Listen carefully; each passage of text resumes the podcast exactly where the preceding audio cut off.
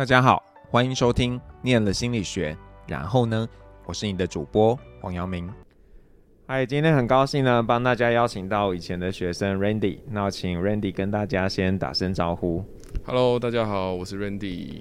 呃，Randy 可不可以跟大家说一下，你是什么时候想要念心理学的？这个这个故事其实有一点有一点荒谬，就是嗯。呃，呃其实高我高中的时候，在我高中以前，其实我是一个非常的念书咖，就是我是考试都考前几名，然后考上那种松山高中啊，然后就是同朋友间就是算是很会念书的那种。但是我在高二、高三的时候，就一度开始放飞自我，然后成绩一落千丈。所以当时呢，以高中的时候来说，其实我后来再去。呃，对于之后的未来啊，对于选大学，其实一度是非常的迷惘。然后那个时候，呃，就在这个时候，我们的那个学校的辅导老师，他其实就有帮我们安排一些呃职涯辅导。然后刚好就在这个时候呢，他就对我讲了这样的一席话，他就跟我说，呃。其实我们亚洲人，特别是以台湾来说，我们未来的人的工作啊、生活的压力都会越来越大，心理这一块的需求会越来越强，所以其实都蛮推荐大家往心理系这个方向去参考的。然后，所以这个这句话就在我的心中就稍稍的埋了一个种子，这样。但其实老实说，一直到最后在选校选系的时候，我说真的，我还没有真正的下定决心，说我一定要走心理系。那只是呢。呃，这个时候就发生了一个呃一个一个意外，就老天爷会帮你做决定。就是我那个时候在学测的时候，呃，我记得那个时候我们有呃呃繁星呃有呃有可以填大概六所学校的申请的呃申请的时候可以填大概五还是六所学校的这个状况，然后结果呢，我就只有中 福大这一间，其他其全部都落选，然后所以那个时候我就变成是我要孤注一掷，因为如果我没有上。辅大心理那个时候，我就会没有学校念，我就会面临很悲惨的，我要考职考，或者甚至再惨一点，我可能要多念一年重考这样。所以就当时其实算是一个呃还没有百分之百决定，但是老天爷就帮我做决定，然后来到了辅大心理这样子的一个机会。哎、欸，那你其他的系是什么系啊？嗯，其实我每我填的每一所都差的非常的。呃，都非常的不一样。那原因是在于说，一来是当时真的完完全全不知道那个时候我自己要做什么，然后再来就是，呃，像我说的，其实我那个时候因为比较上来，其实我在同学间那个时候我算是考的相对比较中间，那所以那个时候我就，呃，我能够填的学校跟其他人，其他人都在填台青教城镇啊，然后，嗯、呃。一些电机啊，或者什么听起来就很有、很有、很很很很 fancy 的一些系的时候，我其实那些我都没办法填，所以我就是自己要做一些额外的功课，然后去看一下我那个时候的落点啊在哪里，然后就填了像是一些呃传播系，或者是一些奇妙的一些语文系。我记得，我记得我还有填日文系，当时不知道为什么就有个念头说他其实填日文系往日本去发展好像也可以，但是当时就是全部其实都没有到太深刻的深思熟虑，这样就是完全就是一个阴错阳差、误打误撞。那觉得老天爷帮你做的选择怎么样？其实我觉得，我我觉我讲认真的，我觉得还不错。然后就是呃，因为念这一。心理系其实对我自己来说，我觉得帮助最大的其实是自己。但这里有个小小插曲哦，就是其实我们松山高中上心理系的，我在我们那一届总共有三个人。那除了我以外，是我们系吗？对，我们系总共有三个人。还有谁？另外两个哦，我现在讲不知道你还记不记得？邓綺宇，你一定记得。我知道啊。然后林杰星，我不知道你记不记得？女士。女生啊、哦，我知道，乖乖的。对，然后 除了我以外，另外两个的成绩也都是在我们系上算是名列前茅的，就是我，就是对，就是中间分子。对，那其实后来念完心理系，我觉得对我自己收获蛮大的啦，主要是在更认识自己，然后还有呃帮助自己在做一些决定上，我觉得是比较有帮助的。那念完之后怎么样？你的工作就是这一个工作吗？还是有一些转换？那怎么样踏进这样的工作？好，呃，先简介一下我现在的工作好了。我目前的话是在那个。呃，台湾亚马逊网络的这一个公司，就是 Amazon 这个公司担任业务。那呃，稍微跟大家认识的 Amazon 比较不一样一点点，就是大家听到可能是比较像是 PC Home、虾皮这样子的电商的部分。那我做的是在更后面一点，就是我们有一个啊、算是有一个子公司，它专门是在做跟网际网络相关的一些呃服务这样子。那我是在这边担任业务。那其实念完心理系以后，其实这一段。到从在念心理系到出社会，其实我都还是一直在一个非常迷惘的过程。那就像高中的辅导老师说的，确实念心理系以后，就发现有非常多的机会可以帮助到人，然后可以有很多可以。去呃发展的机会，譬如说我有同学变成心理师啊，有同学变成辅导老师，或者是研究研究生、研究员等等。那但是念下去之后，就是渐渐的也开始发现，这可能跟我自己想要做的事情比较不太一样。那我自己是觉得当时，但是到底我自己想要做什么，其实我也没有那么的清楚。所以毕业之后呢，就是我也没有继续做心理相关的事情，反而我当时其实是呃就想说先打工，找一份工作，就是边做边看。然后当时的第一份工作，我记得是。呃，大家一定都知道 Foodpanda。那那个时候 Foodpanda 还是非常非常草创的阶段，大概是二零一五年吧。然后呃，那个时候可能人员啊、制度啊，或是整个品牌的形象，其实跟现在都非常不一样。那个时候非常像一个新创公司，然后就进去，然后是从客服这个呃这个工作开始做起的。那这个工作大家可以想象，就是做 Foodpanda 的客服，大家一定联络过 Foodpanda 的客服嘛？那联络的时候，一定是发生一个非常不愉快的事情，比如说我餐点有什么问题，或者是。呃，外送他可能玩的非常久，所以其实这个工作本身它是非常需要承受大量的消费者的负面情绪的一份工作。这个时候突然感觉心理系的熏陶就突然出现了，就是相较于当时在职场的其他的同事，就是在处理客户的消费者的一些负面情绪上，或者是处理完这些负面情绪对我自身的影响上，其实我都是呃比其他同事还好的。譬如说，有些人可能被有些同事可能。被呃消费者飙骂完以后，他就整天会很伤心，甚至会需要一点时间来平复一下。但是或者是呃面对一些比较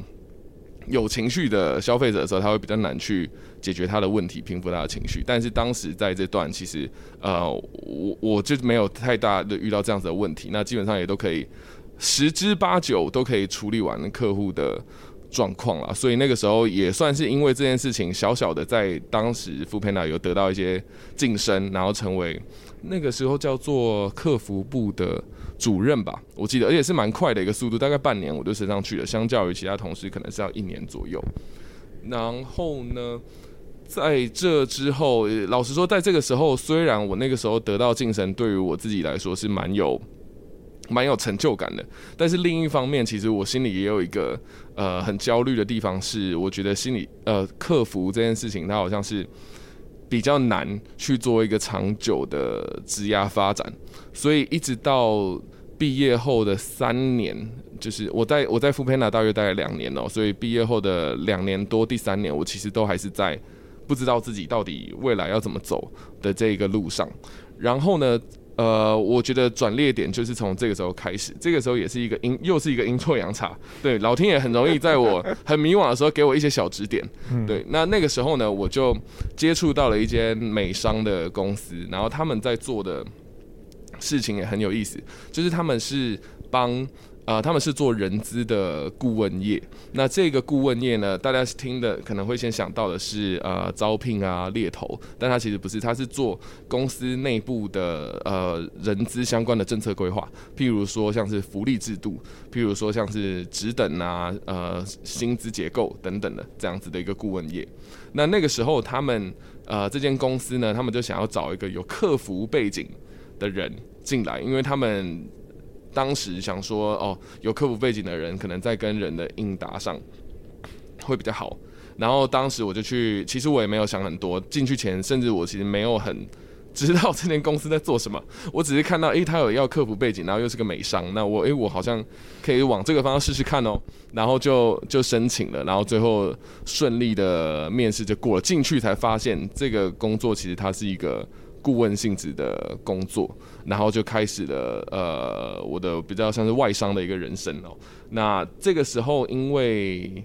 行业的特性就是我会看到很多不同公司的一些薪资福利状况啊，然后因为这间公司刚好它服务的客户也都是比较大的一些品牌，像是 Google 啊、Facebook 啊，或者是我现在在的 Amazon，其实都是那个那间公司的客户。然后随着这样子的接触到越来越多人，然后。啊、拜访了越来越多客户，看到各式各样的外商的样貌以后，才稍微开始越来越坚定我的一个方向，是说我要往外商这件事情去靠近。那呃，我觉得确定方向以后，接下来的事情都蛮明确，就是我要开始去思考说我要怎么去达到这样子的一个目标。那那个时候我其实看了几间啊、包含我现在所在的那个 Amazon，那其实我看了蛮多都是属于外商的科技公司。但是因为我本身又不是科技背景的从业人员，或者是科念科技相关的一些大学的学文凭，所以我那个时候就选择呢走老路，就是我去找这几间公司的客服的这个 这个职位，然后去申请看看，所以顺利的就让我进了呃 Amazon 的这一个云端的客服。那进去之后呢，当然就像我前面说，我前面已经有一个认知，是客服这件事情它是很难长久发展下去的，所以我的终极目标就是透过客服这一个职位，然后先进入这家公司以后，然后再去透过内转的这样子的方式，因为呃，我当时的一个逻辑就是想说，内转一定比从外面去呃录取面试来得容易嘛，所以后来呢，就顺利的在 Amazon 待了两年。左右的时候，然后转到现在的这个业务的职位，才开始比较，呃，比较照着自己的想象跟未来的方向在走，比较知道自己到底在做什么。所以其实整总总瓜来说，我觉得整个还是迷惘了非常 非常非常长的一段时间，大概到了二十八、二十九岁，我才开始，呃，二十七、二十八岁左右才开始真正知道自己要做什么，然后对于未来的蓝图是比较明确的。那你刚刚讲到那个中间那个美商公司嘛，那他们找你是你有这个客服背景，可是你实际做的事情是什么？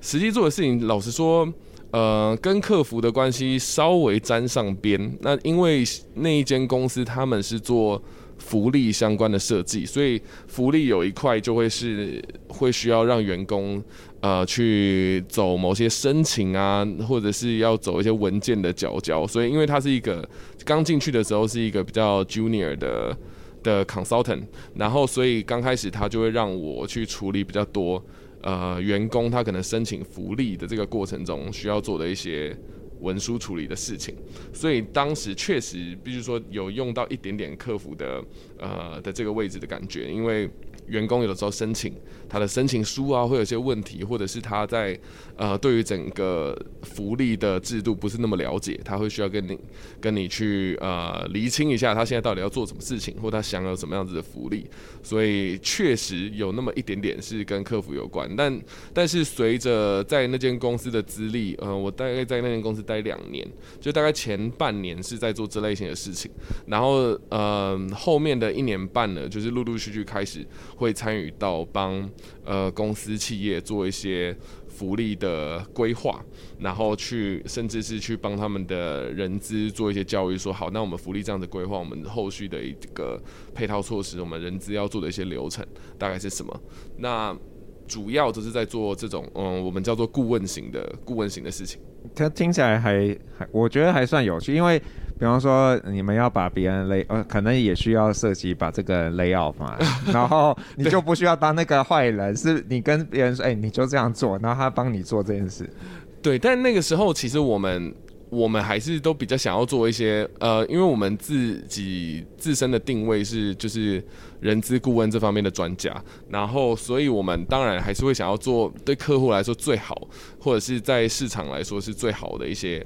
安排来提升这个雇主的一些品牌形象。嗯、那我们呃，我们其实背后呢，在整个呃，我们总公司在美国，然后那个时候美国我们其实有个团队，他是专门在做一些数据收集的，那所以他就会知道说，哦，我们现在以某一个产业。来说，它的一个福利水准、薪资水准，或是它的一些特殊的政策，大概会长什么样子？我们会有这样子的数据跟轮廓在。那所以我们都会，呃，只要有某些产业的客户接触到我们，我们也都会尽力的去帮他安排一个呃最好，然后最有竞争力的福利这样。但是其实这个过程中，就是可以看到一些企业都还是会有一些。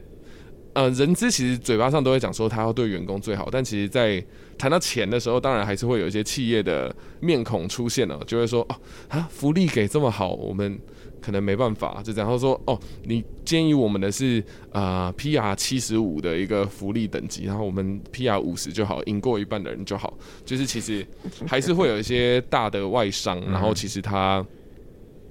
对于。对员工好这件事情比较斤斤计较一点，就是他们可能还是有别的安排，这样蛮有趣的。嗯，然后你进到 Amazon 的故事，感觉很励志哎，所以你像在那种电视剧啊或电影才会发现，有一个很想进这个公司，于是他先从那个清洁工开始做起，不过你是从客服开始做起。对，这个确实后来就是回头来看，其实蛮励志的，因为。最在呃，Amazon 在台湾大概是一四到现在八年左右的时间吧。那就是以在台湾的企业的年资来说，其实还算是一个蛮新的企业。然后我们的人数也是从草创之初十几二十到现在大概三百四百吧。然后中间其实呃，就我所知，从客服转到业务这条路，应该是只有我一个，就是。之前没有人做过这样的事情，然后其实这个路也没有想象中的那么容易。原本我给自己的预设的目标是，我在客服这一个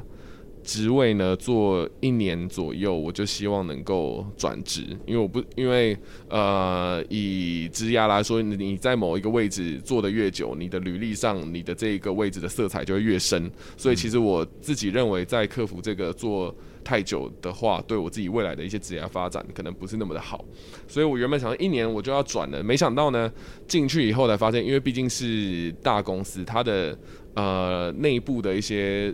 职涯的规范会比较严格一点，那就也就是说，他会需要有一些呃，我会需要在客服这边至少发生过一次的升迁。我才能够，我才能够去做内转。那这是我们的一些机制设计上，它就是这样子设计。所以为了为了拿到这一个升迁，就是中间也是要花非常多的努力，因为毕竟客服这个行业，它就是会有一些指标，譬如说客户满意度，譬如说你处理事情的效率。嗯。那甚至呢，因为呃，亚马逊这间公司，它是非常鼓励每一个员工，你都要把自己当成是你未来可能会变成主管的人，所以你都会除了你的现行的工作内容之外，你都还会需要有一些呃，你你的额外的一些事迹。可以写在你的这个升迁的一个文件里面。那那个时候，所以就因此你就必须要做一些呃，对整个 team 是有影响的一些专案。譬如说，你怎么去呃优？你发现了我们目前的流程里有哪些小小的不好的地方，然后你怎么去优化它？然后最后再怎么去带到整个团队，甚至你最后怎么去验证说，那这件事情最后对我们是有影响的？就我们譬如说呃，客户满意度提升多少，或者是我们处理这件事情的时间减少了百分之多少？等等这样子的文件跟数据出来，然后最后终于在辗转在两年的时候拿到了升迁，然后对那个时候主管非常不好意思，因为我升迁一生效的一个月我就走了，我就转，我马上就转，那心情应该很差吧？就哦，原来你这个你根本就是想要走嘛。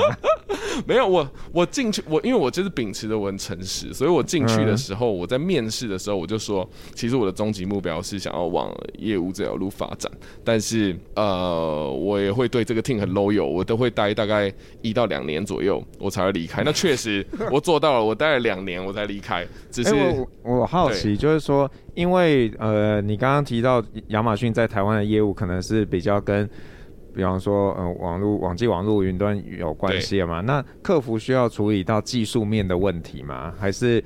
呃，你们是处理最前面安抚客人，嗯、然后技术的问题就丢给别人？呃，确确实比较像你形容的这个状况。那原因是在于说，他我们的。客服团队，我们其实内部不叫客服，我们叫 support 团队。那 support 的话呢，它分成两大两大部门。那一一个部门呢，就是专门就是处理技术相关的，那这个部门就是由工程师组成。那另一个部门呢，就是处理呃，只要是跟技术无关的，全部都是我们处理。所以那个时候会处理到的，像是呃，第一个当然。就是钱嘛，跟钱有关的会是我们处理，或者是跟操作相关的账户的一些操作相关的也会是我们处理，或者甚至呃一些很莫名其妙的一些杂事也会是我们处理，譬如说发票或者是税这些我们都会都会碰到。但是在这个过程中，呃，一定会有一些，因为我们啊，因为我们这个技术的 support 它是要付钱的，所以一定会有客户。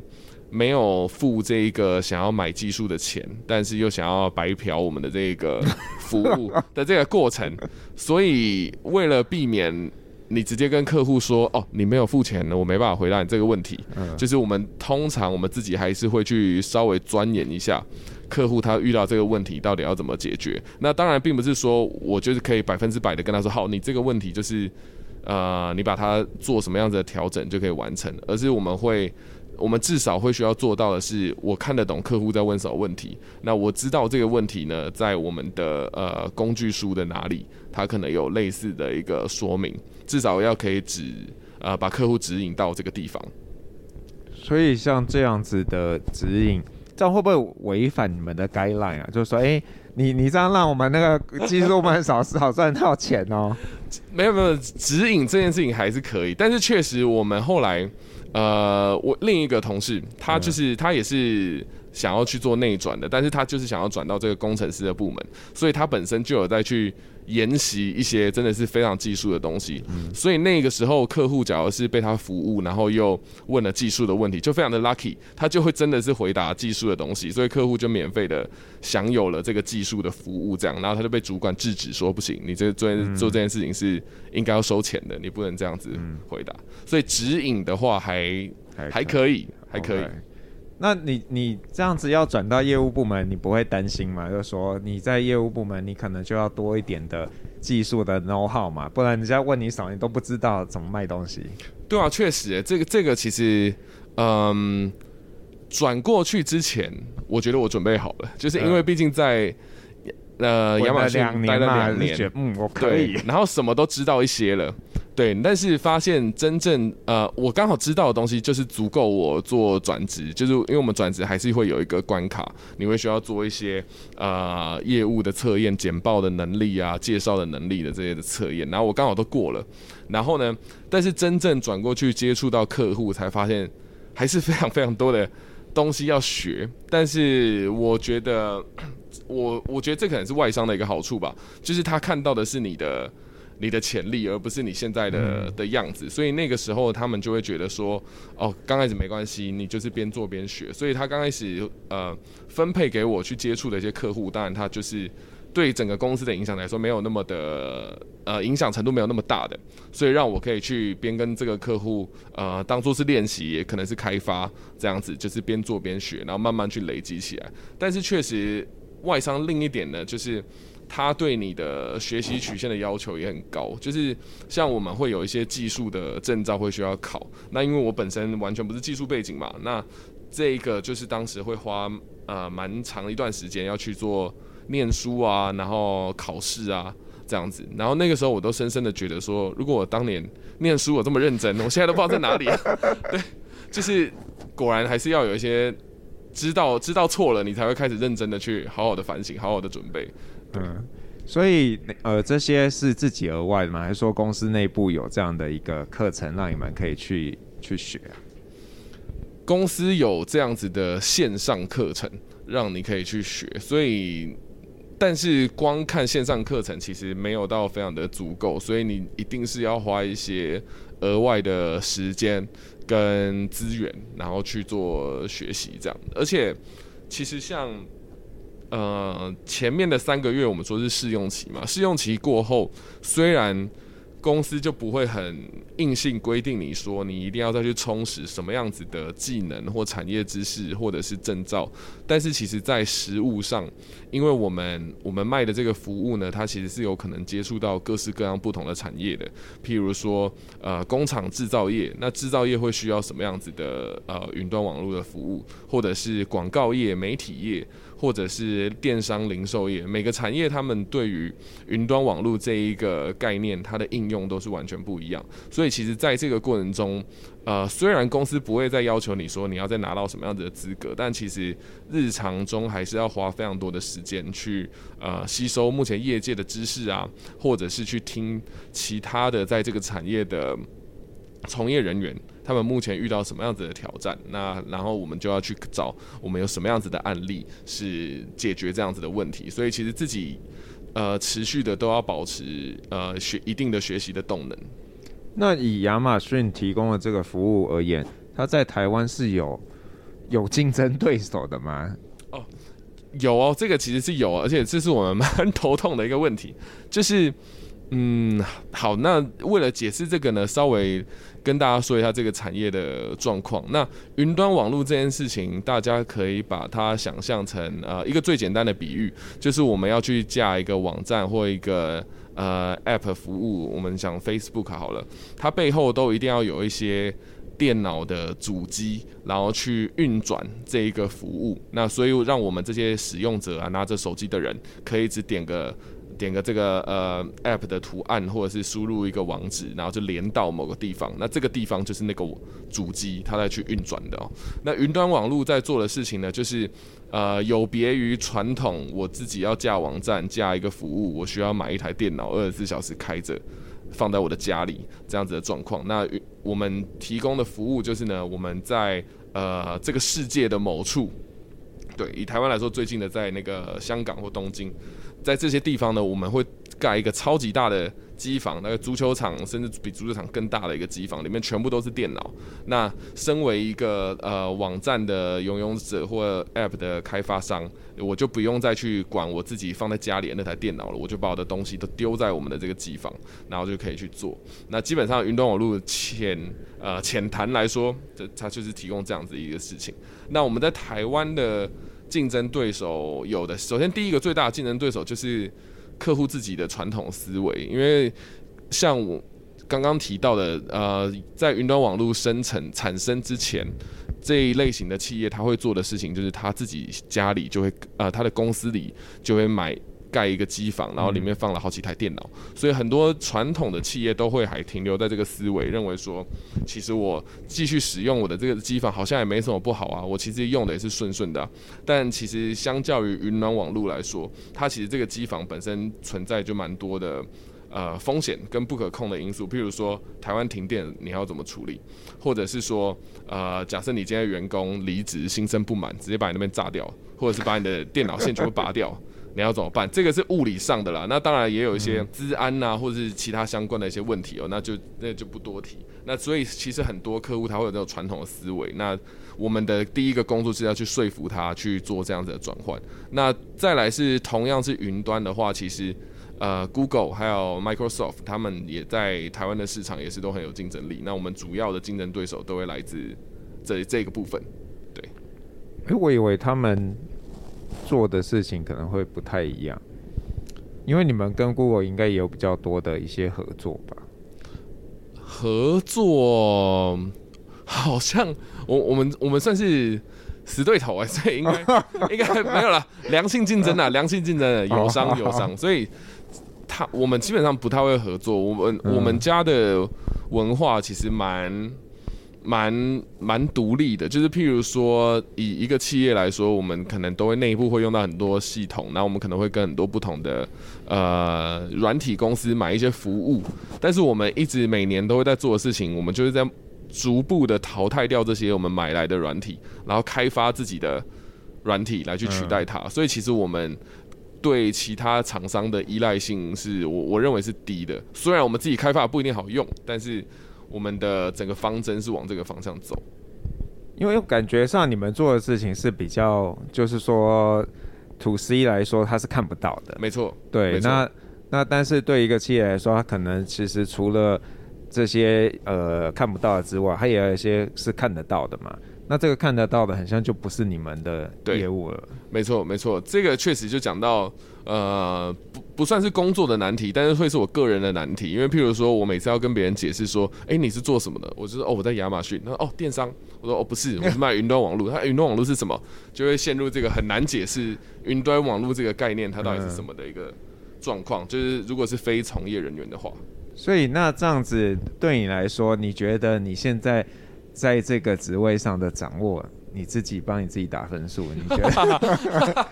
有人获得什么优良员工之类的吗？业绩第一名什么鬼？没有没有，我因为我真正转到变成业务的从业人员，大概是去年八月的时候的事情，所以到现在其实才即将要满一年。那我对我自己的。分数呢？我觉得是我我给及格边缘的，就是我我其实我其实有一个想法，就是其实你认识的东西越多，你知道的东西越多，你越会觉得自己还有很多的不足。嗯，然后加上你本身又在一个呃周遭的同才都是非常优秀的情况，其实你自己的压力也会越来越大。所以其实目前做到现在，我一直觉得。同事都很强，自己还有很多很多还要努力的地方。对，那你会还想要再内转吗？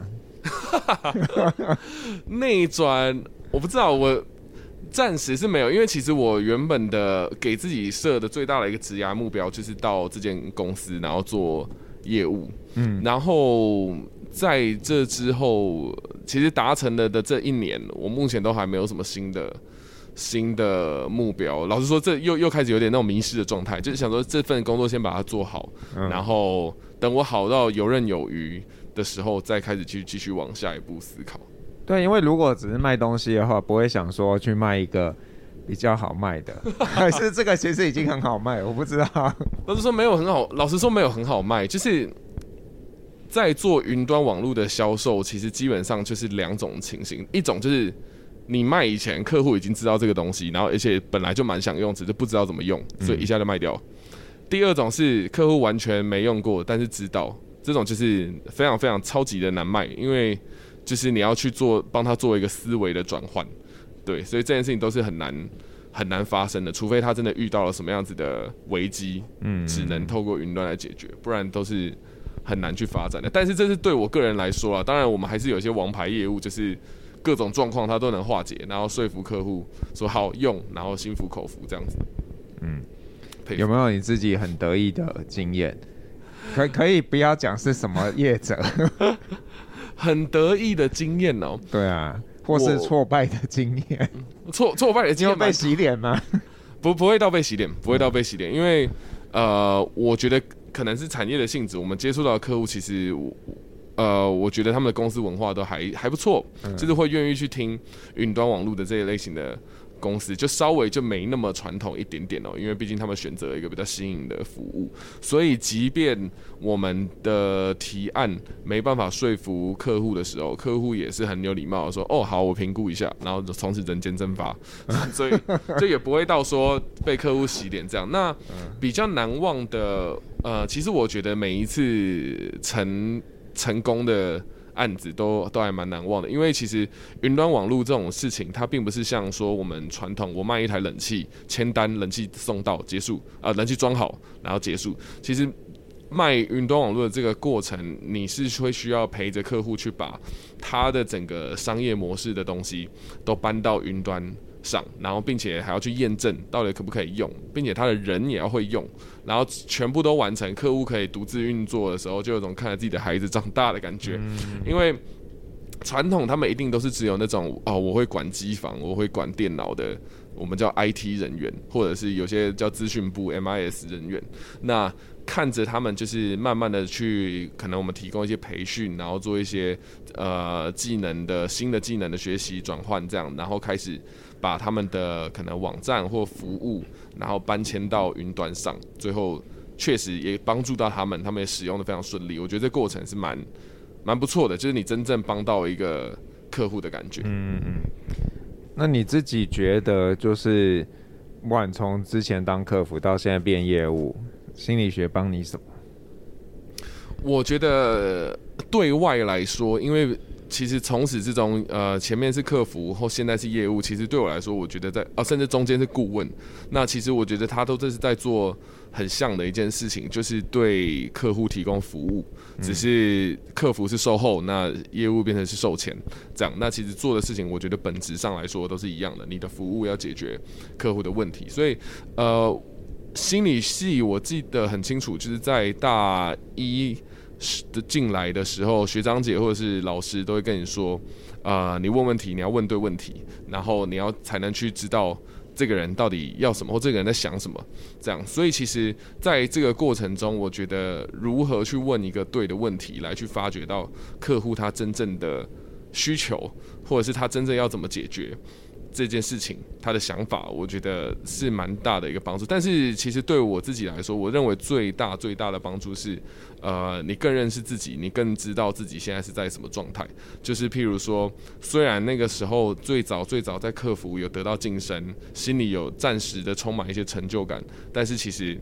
呃，你也可以知道自己其实对于职涯这件事情是很焦虑，然后再把这件事情怎么样子转换成动力啊，然后去做新的呃职涯的挑战，或者是选定要开始往外商走的时候，然后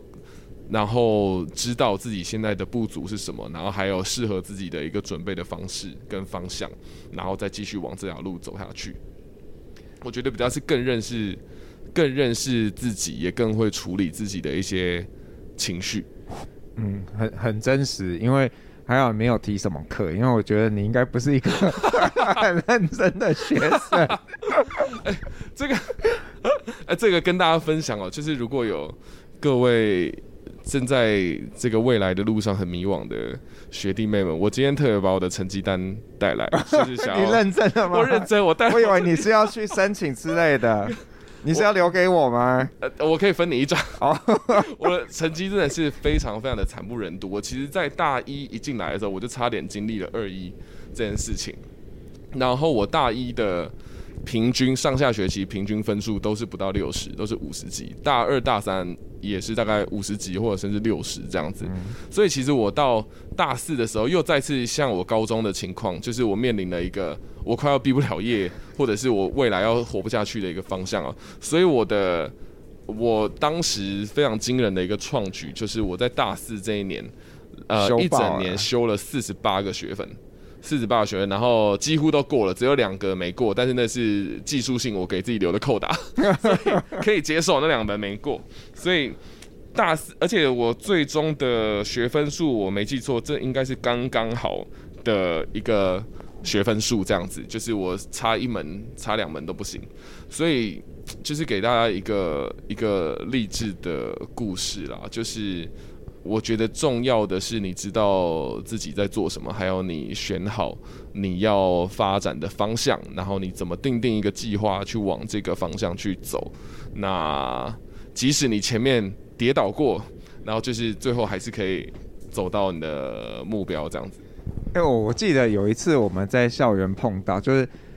很久以后，然后你那时候已经在 Amazon 了。哦，对。然后我问你，你讲了一个事情，就说，哎，为什么只要用你？你刚刚好像没讲到。我就是某个经历，然后你就被录取了，不知道是哪一个工作。我我熊熊的忘记 这个案例。对，但呃，但我记得那天来遇。来遇到你的这件事情，而且那个时候我其实也正准备要去做另一个尝试，就是我想要去念那个在职硕士，然后管理学院的在职硕士，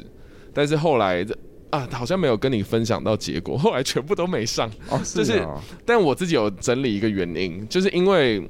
呃。在职硕士的那个申请，虽然我都几乎都有走到口试，但是有几，但是后来都没有上。那我个人认为的原因，可能是就是在于我的大学成绩太烂了，因为那个成绩单其实它都它都还是有一定的占比，就是它还是有一定的评比的占比。就是履历方面，我觉得一定是没问题嘛。然后再来，呃，我既然我准备的东西可以上亚马逊，我觉得我准备的。嗯那些文件啊，自己的一些自述的一些内容啊，我相信应该也是还行的，对。那我唯一想得到的原因就是 我的大学成绩太烂了，他们不想用我，这这帮不上忙哦。对啊，抱歉，没办法，所以我就更认知到这件事情。一样回到刚刚的建议哦，你其实还是要定定方向。所以我的想象就是呢，可能到这个职位在更久以后，就是资历这件事情的占比变更重以后，可能之后还有机会还有时间的话，再去尝试看看了。现阶段可能就比较比较难。嗯，不过我要我要鼓励大家，因为。我大学是念生科系的，然后我真的成绩也非常糟。我我是我们全班，我们全班三十几个人，然后我是三十几名吧。毕业的时候，那然后当时我记得我在念大学的时候，我爸一天到晚都在念我，他说你不知道以后人家都会看你大学毕业大学成绩吗？我想鬼屁也是会看的啊。那当然，因为我我转换跑道嘛，后来去念心理学，那这个可能我就可以说那个我没兴趣，我就有一个 excuse 说啊这个不是我。所以 maybe 下次可以用一下，说啊，那个我其实不是很想念心理系啊，然后阴错阳差。我 那那也要我进到面试，他们有问我这个问题。哦，真的吗？我中间 一大概有一半左右是连面试都没有进，对，嗯、然后进了面试的聊的我觉得也不错，但是啊，就是就是这样，时机未到。嗯，对，他们没眼光啦。希望是，希望是，嗯。那你自己会给那些就是现在还在里面滚的人什么建议啊？就他也可能跟你当时一样很迷惘啊，然后就是我知道有一些人是蛮蛮笃定自己要念心理学，那有一些人是刚好，那他就会比较容易陷入一个不确定的状态。那你觉得怎么样去帮自己做？你是怎么帮自己做一个探索？你听起来很像就是。啊，反正毕业要要混一口饭吃嘛，所以我就就去就去工作啦。确确实，对我我其实在这个过程，我当时是没有想的太多，但是现在回过头去检视的话，其实我觉得当时如果我再做多一点的准备，其实会对我后续的职涯会再更顺利。这样，因为我我举个一个例子，就是其实我现在的。同事就是以我们刚进去的业务来说，很多年纪都比我小，大概都是我我们团队里比较年轻的二十六到二十八都有，虽然不多啦，但是就是有这样子。那我会给的建议是，如果你无论你是在学，或者是已经刚出社会，然后其实对于未来很迷惘的话，我觉得你就是帮自己定定好一个。一个我可以出去尝试的，我可以我可以拨出来时间，还有努力力气，然后就去多去外面尝试看看。那因为其实当时虽然我自己在念心理系的时候，心理系本身心理学对我我个人来说是有帮助的，但是呃，因为我后来其实决定我没有要走心理的相关从业人员以后，其实在职涯这块我其实很迷惘嘛。那如果我当时呃愿意踏出一步，然后去。呃，其他系或者甚至去实习看看，我其实觉得，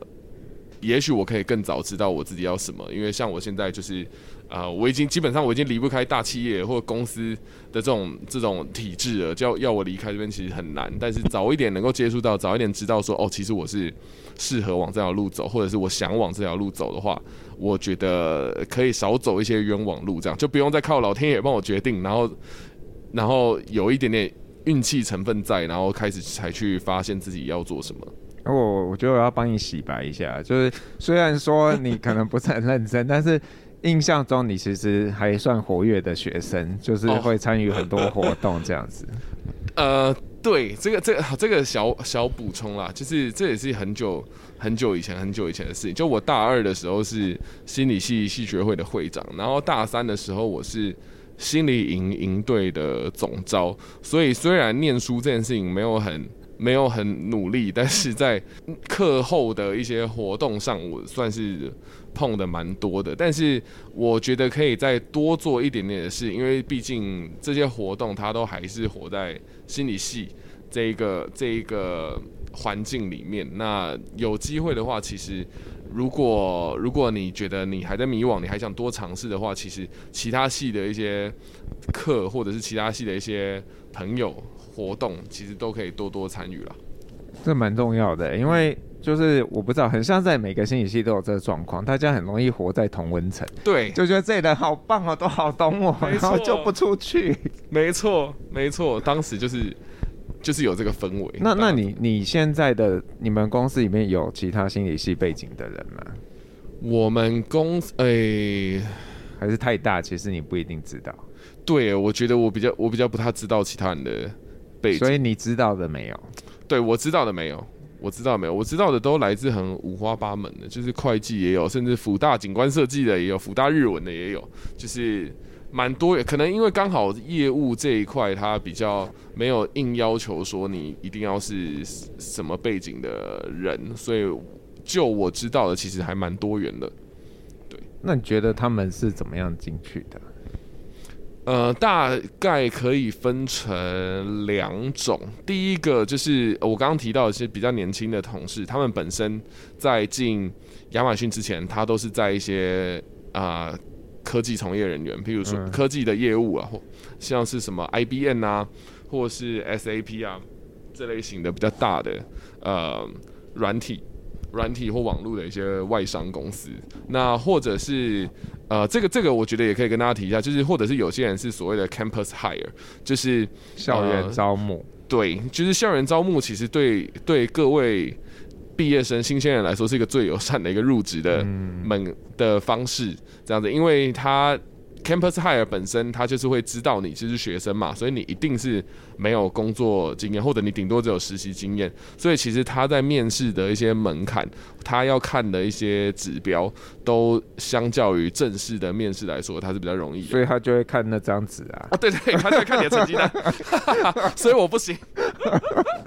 对，所以我没有走到这条路。但是就是如果我觉得各位有机会的话，其实 Campus Hire。能够参加这种校园招聘都是蛮不错，譬如说像我知道的，IBN 每年一定会做 Campus High，而且招的人都还非常非常多，所以就是这些或者是很多顾问公司他们也会做这些事情，就是有机会大家也可以去，有兴趣往这种呃外商的一些文化去走的话，都可以试试看。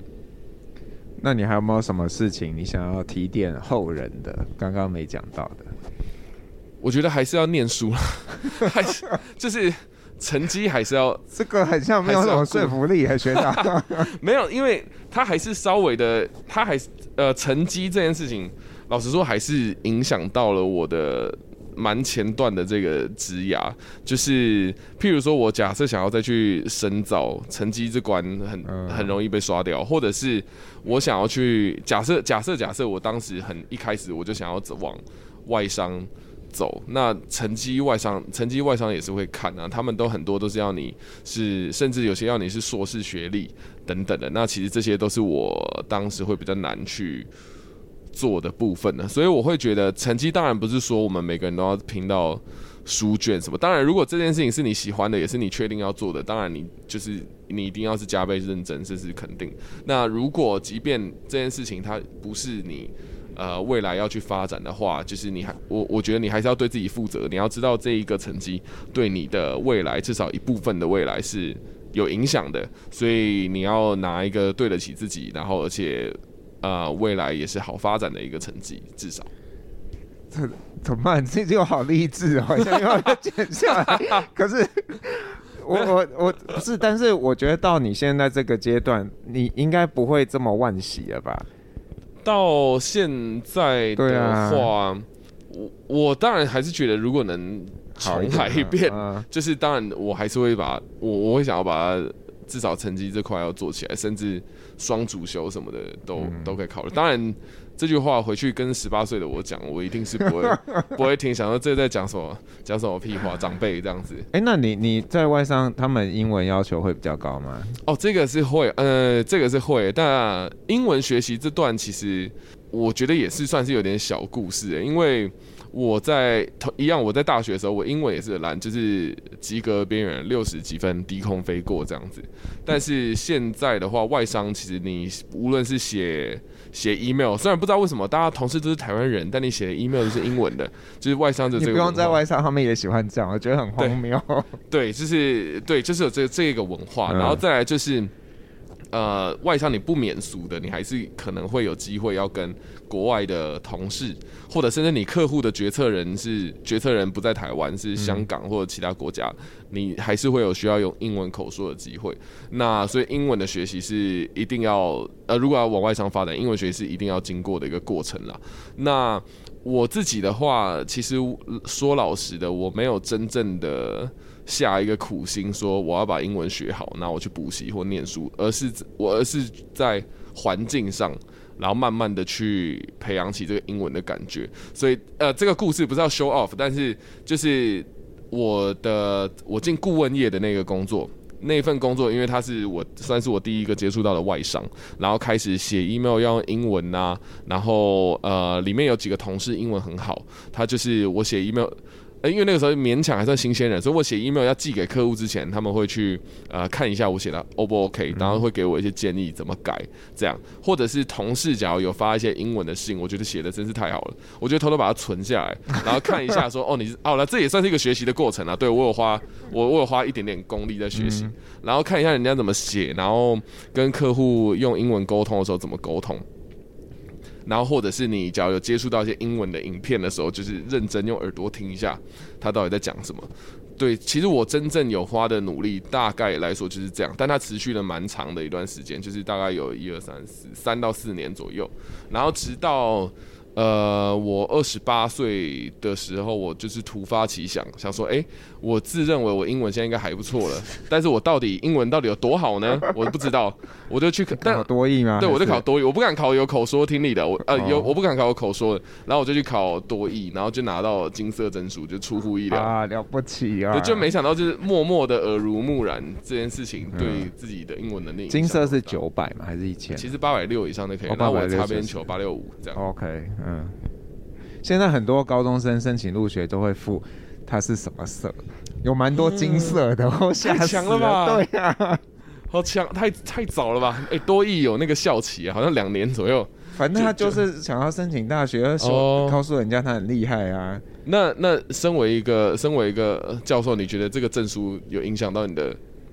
评价吗？评断吗？嗯，可能会有一点点吧，但是我我其实因为我们是信息，我们不是英文系，我可能更多是你别的东西啊，比方说看到你的这种人文素养啊，嗯嗯、你是不是真的对人有兴趣？嗯，对啊。那大家还会看原文书吗？现在？现在我不知道他们会不会看呢、啊，我们还是会用原文书的，就像你们以前买原文书，谁知道你有没有看呢？那个压泡面很好用啊。对啊。那呃，如果你是这个 KKBOX 的用户啊，你等一下会听到 Randy 要点给你的一首歌。那请 Randy 跟大家说一下你要点什么歌，然后为什么？